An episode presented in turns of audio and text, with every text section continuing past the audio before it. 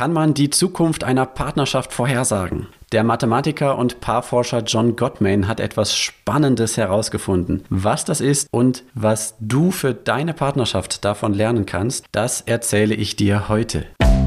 Ich Stark, dein Ratgeber-Podcast zu Psychologie, Gesundheit und Lebenszufriedenheit. Ich bin Christian Koch, los geht's. Hallo und herzlich willkommen zu einer neuen Folge Ich Stark kann man eigentlich die Zukunft einer Beziehung vorhersagen? Darum geht es heute. Wenn Paare in die Paarberatung kommen, dann ist es nicht so selten, dass sie dort erst einmal sitzen und dass jeder erst einmal erzählt, was alles an dem anderen eigentlich schlecht ist. Der kommt zu spät, der ist unordentlich, der hört mir nicht zu, der ist nicht für mich da, der denkt nur an sich selbst, der macht Pläne für sich alleine, der kümmert sich nicht um die Kinder, der macht nichts im Haushalt, äh, der bringt nicht genug Geld nach Hause, dies und das und jenes. Und das ist auch erstmal völlig klar, ja, also in die Paarberatung, jedenfalls bei mir, ist noch nie ein Paar in die Beratung gekommen und hat gesagt, also Herr Koch, wir sind heute hier, weil wir Ihnen einfach mal sagen wollen, wie gut es uns geht weil unsere Beziehung einfach so richtig toll und genial läuft. Das wollen wir Ihnen einfach mal erzählen. Darum sind wir heute hier in der Beratung. Ja, also wäre auch mal schön, wenn jemand das machen möchte, gerne. Macht gerne einen Termin bei mir und äh, ich höre mir das gerne an, ich freue mich. Aber das ist nicht der Grund, warum Paare in die Beratung kommen. Ja, insofern erst einmal völlig in Ordnung, völlig richtig, auch zu sagen, was alles nicht passt. Aber es gibt große Unterschiede darin, wie das gesagt wird. Und das hängt damit zusammen mit dieser Frage, was kann man über die Zukunft einer Beziehung sagen? Wenn ich mir sowas dann angehört habe und das war wirklich sehr negativ, ja, und es war zum Beispiel, das ist gar nicht selten, dass eine halbe Stunde lang geredet wird und nicht ein einziges Mal etwas Positives über den Partner gesagt wird. Klingt krass, ist aber so und ist leider in erschreckend vielen Beziehungen auch so, ja. Wenn das so ziemlich krass ist, dann erzähle ich dem Paar ganz gerne von John Gottman. John Gottman ist wahrscheinlich der bekannteste Forscher für Paartherapie weltweit. Den kennt eigentlich jeder, der irgendwie sich mit Paarberatung beschäftigt. Auch hier im Podcast hatten wir schon verschiedene Leute zu Gast. Sowohl ähm, Christian Thiel zum Beispiel, der war ja hier im Podcast zum Thema Aktien und Psychologie. Aber er macht ja auch Paarberatung und orientiert sich da sehr, sehr stark an John Gottman, hat bei ihm auch ein Seminar besucht und so weiter. Und der taucht auch in seinen Büchern immer wieder auf. Genauso habe ich bei Nina Deisler schon was äh, von John Gottman zitiert gefunden und im Gespräch mit Tamara Büttner sind wir ja auch schon mal auf diesen Namen gekommen. Also, ein paar Informationen, was ist das für ein Kerl? Das super Spannende ist, der ist eigentlich Mathematiker. Und jetzt kann man sich fragen, was macht denn bitte ein Mathematiker in der Paarforschung oder in der Paarberatung? Ja? Was hat denn Liebe mit Mathematik zu tun? Genau an die Frage ist er eben auch gestoßen, weil er so nach seiner Meinung festgestellt hat, das kann man in seinen Büchern nachlesen, dass Paarberatung und Paartherapie sehr viel so nach subjektiver Überzeugung passiert. Dass man da dass es letztlich davon abhängt, passt es irgendwie zwischen dem Berater und dem Paar. Es gibt verschiedene Schulen, verschiedene Techniken in der Paartherapie, aber eigentlich gibt es keine so richtig profunde äh, Forschung, die irgendwie zeigt, das funktioniert oder das funktioniert oder das nicht oder das nicht. Und das hat ihn gestört. Eben gerade als jemanden, der an Zahlen, an Beweisen, an klar zeigbaren Zusammenhängen interessiert ist.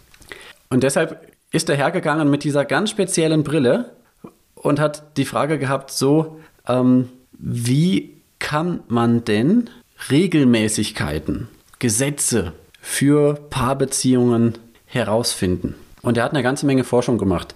Der hat zum Beispiel so Geschichten gemacht. Stell dir vor, du bist mit deinem Partner ein Wochenende im Labor von John Gottman. Das ist dann ein kleines, eine, eine kleine Wohnung, ein kleines Apartment. Alles ist voller Kameras. Ihr seid irgendwie verkabelt, dass man euren Blutdruck erkennen kann und so weiter. Das Schlafzimmer ist nicht voller Kameras, das ist der einzige Ort, der ausgenommen ist, glaube ich, Schlafzimmer, Badezimmer. Aber ansonsten kriegt man alles mit. Und ihr habt den Auftrag, lebt jetzt einfach mal hier so ein ganz normales Wochenende.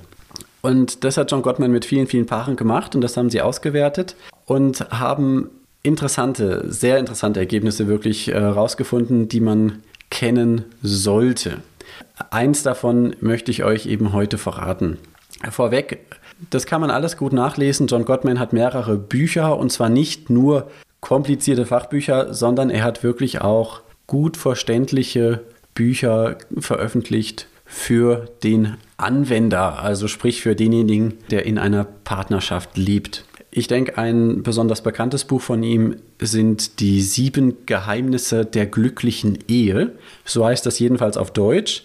Auf Deutsch klingt es ziemlich so, ja, also so ein bisschen hier Walt Disney und so, ne?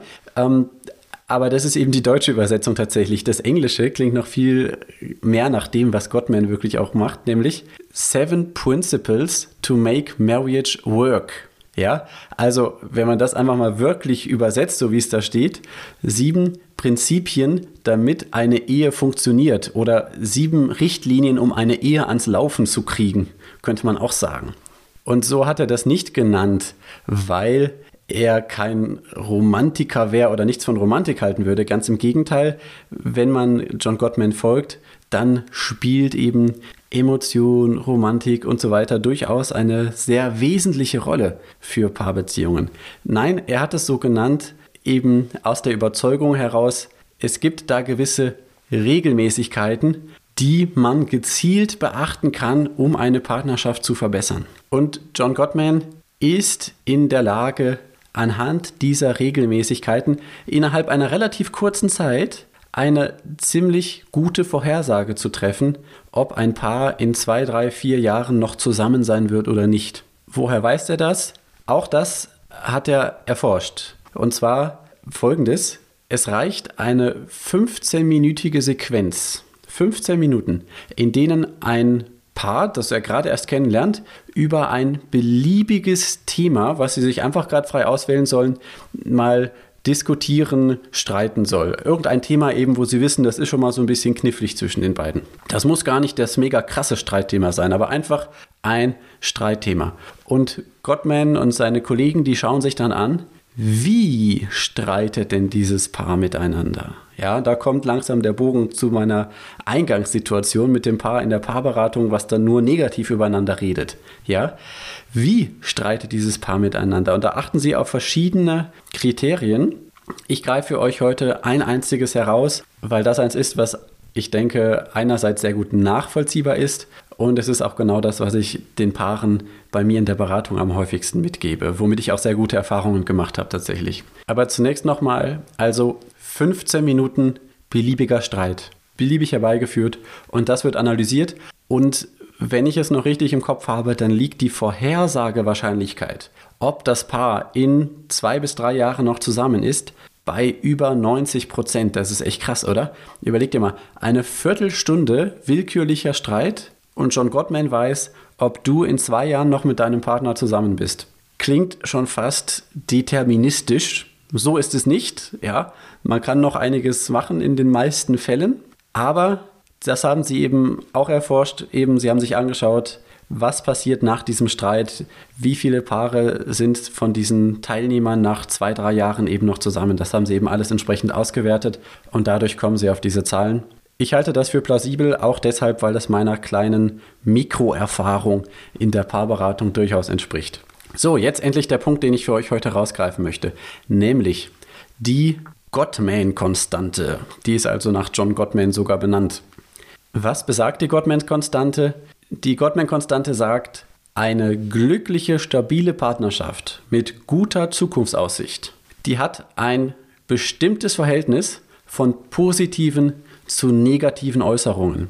Und zwar kommt auf eine positive Äußerung, Quatsch, andersrum natürlich, und zwar kommt auf eine negative Äußerung mindestens fünf positive Äußerungen. Also die Gottman-Konstante liegt bei 5 zu 1. Es geht natürlich nicht nur um Äußerungen, sondern auch um ähm, Gesten, Mimik und so weiter. Ja, also zum Beispiel sich vom Partner abwenden ist natürlich eine, ein, eine negative Handlung. Ja, die dafür, um das auszugleichen, braucht man wieder fünf positive, damit die Partnerschaft eine gute Zukunftsaussicht hat. Den Partner anlächeln, den Partner an der Schulter streicheln oder eben positive gesagte Dinge. Das muss nicht immer gleich der Blumenstrauß sein. Das muss auch nicht immer gleich das große Kompliment sein oder das auf die Knie fallen und ich liebe dich aus ganzem Herzen. Es muss auch nicht immer ein selbstgeschriebenes Liebesgedicht sein. Nein, das sind alles natürlich äh, tolle Sachen, die eine Partnerschaft nachhaltig stärken und vertiefen können, mit denen du deinem Partner eine Freude machen kannst, ganz bestimmt. Aber bei der Gottman-Konstante geht es eher um die vielen, vielen kleinen Dinge, die den ganzen Tag über passieren. Eine negative Äußerung kann zum Beispiel auch schon sein, du, du hast heute Morgen das Geschirr wieder nicht in die Spülmaschine geräumt. Ist eine Kleinigkeit, ne? Aber zählt. Es hat nämlich eine Auswirkung auf den Partner.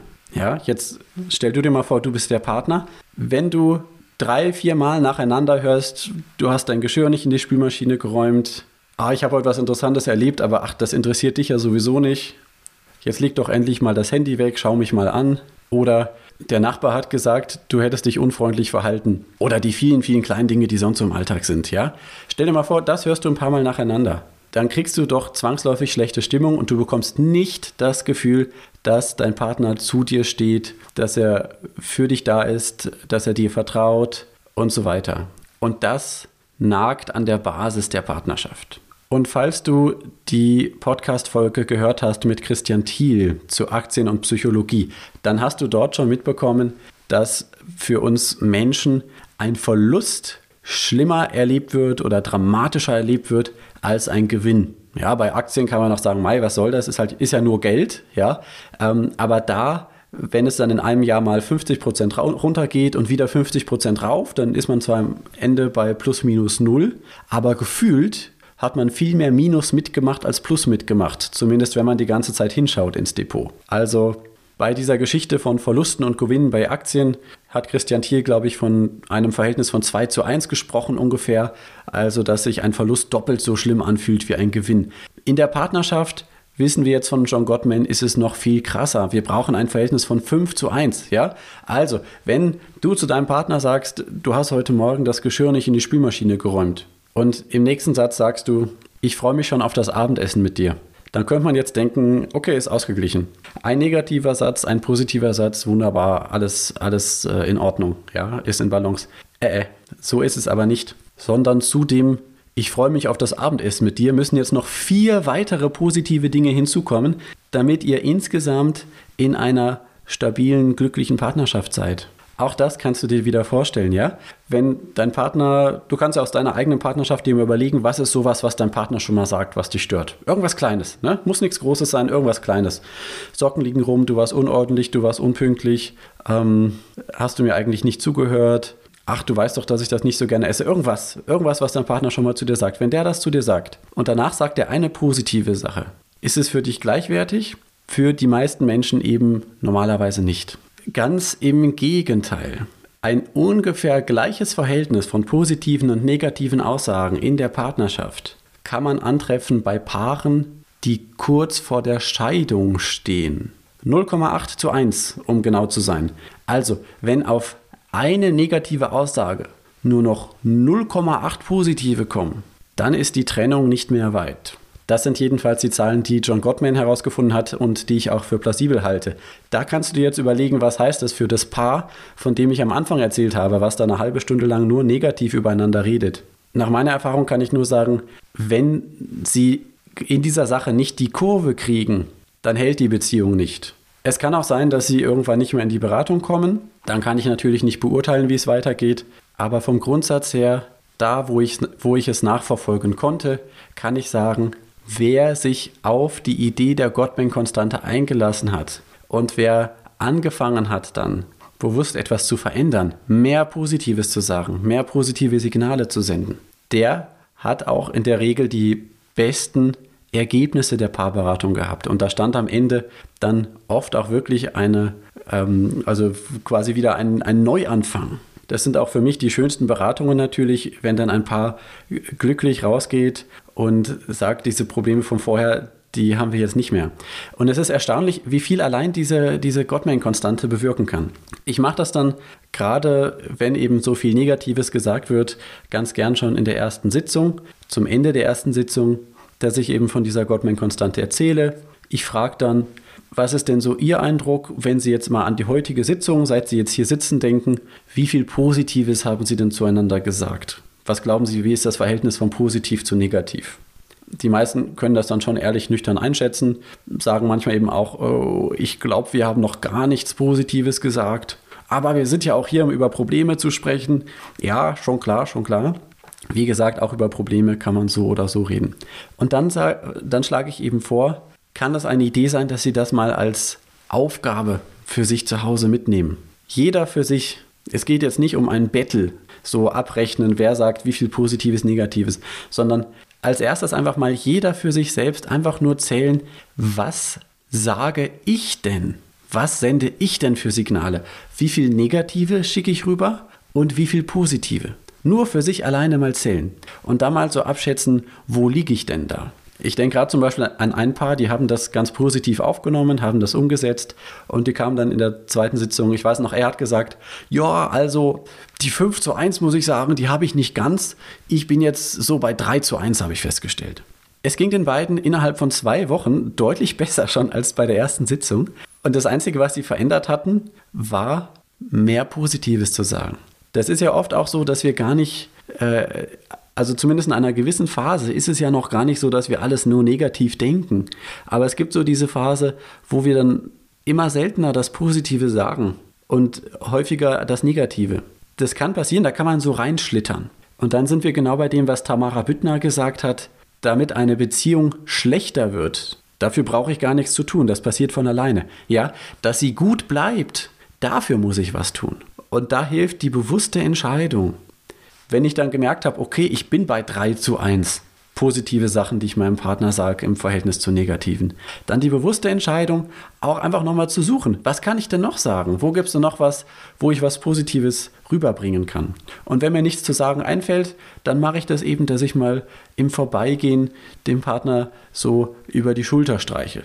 Hat übrigens auch eine Vorhersagekraft für die Zukunft der Partnerschaft, ob es, ob es solche Berührungen noch gibt im Alltag, ja.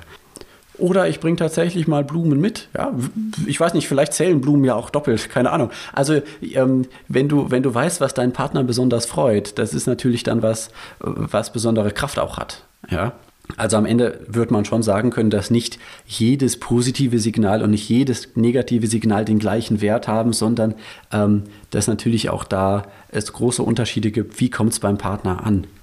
Wenn du festgestellt hast, du bist bei 3 zu 1, 4 zu 1, was weiß ich nicht, dann darfst du noch als nächstes berücksichtigen, auch ein Ergebnis von Gottman. Von drei positiven Sachen, die du zu deinem Partner sagst, kommen nicht unbedingt drei als positiv an. Das haben sie festgestellt in, diesen, in diesem Apartment, wo Paare das Wochenende verbracht haben. Und auch bei anderen Geschichten, wo sie eben Paare beim Streiten beobachtet haben. Da haben neutrale Beobachter von außen mehr Positives wahrgenommen, was der eine gesagt hat, als dessen Partner. Auch klar, wenn die Grundstimmung negativ ist, wenn vielleicht schon man gewöhnt ist dran in der Partnerschaft, dass da viel Negatives zu hören ist, dann ist die Erwartungshaltung schon eher, dass manche Dinge auch ähm, nicht positiv gemeint sind. Deshalb lohnt sich also ganz besonders, da gezielt Energie drauf zu verwenden, ganz bewusst positive Sachen zu sagen, positive Signale rüberzubringen. Und ich verspreche dir, wenn deine Partnerschaft nicht schon total am Ende ist, dann wirst du auch von deinem Partner was dafür zurückbekommen. Allein schon, dass dein Partner mehr positive Signale bekommt, wird dazu führen, dass er besser gelaunt ist, dass er mehr den Eindruck hat, du stehst zu ihm, du vertraust ihm und dass er auch seinerseits wieder leichter dann noch positive Signale dir wieder rübersenden kann. Also, wenn es gut klappt und die Chancen stehen gar nicht schlecht, dann kannst du damit eine positive Spirale lostreten. In welcher Phase der Partnerschaft übrigens ist das Verhältnis positiv-negativ ganz besonders hoch? Wenig überraschend, das ist natürlich bei verliebten Paaren. Da ist das Verhältnis, ich glaube, bei 7 zu 1 oder sogar 8 zu 1, hat Gottman festgestellt. Also, wenn du nochmal ein richtiges Hochgefühl erleben möchtest, na, vielleicht kannst du ja mit ganz besonders viel positiven Signalen einen Schritt in diese Richtung machen. Du wirst damit zwar wahrscheinlich nicht den biochemischen Rausch in deinem Gehirn auslösen, der sonst bei Verliebtheit der Fall ist, aber eine Partnerschaft, in der viel Positives hin und her geht, die macht ganz schön glücklich. Das wünsche ich dir. Und das möchte ich dir heute als Anregung mitgeben. Fang bei dir selbst an, zähl einfach mal mit Und dass du es nicht vergisst, weiß nicht, vielleicht machst du dir alle zwei Wochen eine kleine Erinnerung in deinen Kalender oder du machst dir irgendwo ein Post-it hin oder du machst es dir zur Gewohnheit. Dann, wenn du Tagebuch schreibst, falls du das tust, machst du dir auch eine kleine Notiz. 4 zu 1 war es heute, was weiß ich nicht. Ja, fang bei dir selbst an und vielleicht sprichst du auch mit deinem Partner über die Idee und vielleicht kommt ihr da positiv in ein Miteinander, wo ihr euch bestärken könnt. Es lohnt sich natürlich auch, wenn der Partner was Positives sagt, zu zeigen, dass du dich darüber freust. Dann sagt er es nämlich ganz besonders gerne.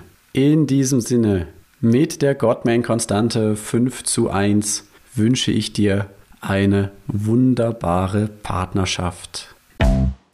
Ich stark. Die Vorschau.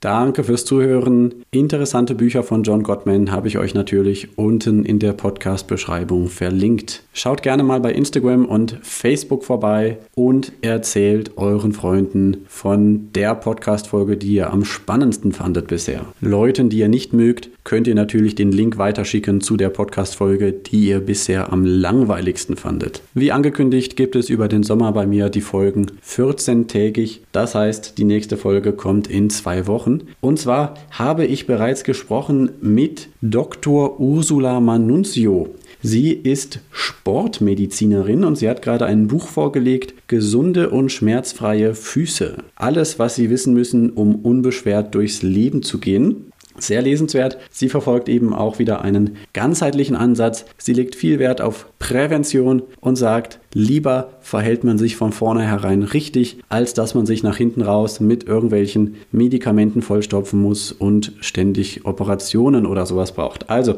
man kann viele Probleme verhindern und auch in Sachen Füßen, gerade die sind vernachlässigt. Sie erzählt von einer Erfahrung, die sie gemacht hat, wo sie Triathleten begleitet hat. Bis heute begleitet sie viele Triathleten und die geben dann bis zu 10.000 Euro für ein hochwertiges Rennrad aus, um noch ein bisschen schneller zu werden. Und dann hat sie die Füße dieser Leute gesehen und war schockiert und hat gesagt, Leute, bitte kümmert euch um eure Füße. Und das gibt sie jedem mit einige wesentliche Punkte dazu in dem Interview in 14 Tagen. Unter anderem geht es um die korrekte Behandlung von Fußpilz. Betrifft nicht jeden, aber sicherlich manche. Aber natürlich auch um die große Frage, ja, was denn jetzt? Soll man jetzt Einlagen nehmen, wenn man Probleme hat oder nicht? Wann braucht man Einlagen, wann nicht? Und kann man vielleicht über gezielte Übungen und Barfußlaufen da noch viel mehr erreichen. Sollte man vor dem Barfußlaufen, wenn man das nicht gewöhnt ist, vielleicht noch etwas anderes beachten und so weiter. Um diese Themen wird es auch gehen. Was sind eigentlich die richtigen Schuhe und was nicht und so weiter und so weiter. Also, falls du deine Füße normalerweise in Socken und Schuhen versteckst und froh bist, dass sie niemand sieht und dass du auch nicht an sie denken musst, dann Gönn dir vielleicht diese Folge, um dir bewusst zu werden, wie wichtig diese beiden Dinger sind, auf denen du stehst und mit denen du gehst und die deinen ganzen Körper tragen. Bis dahin, macht's gut, alles Gute, ciao, ciao.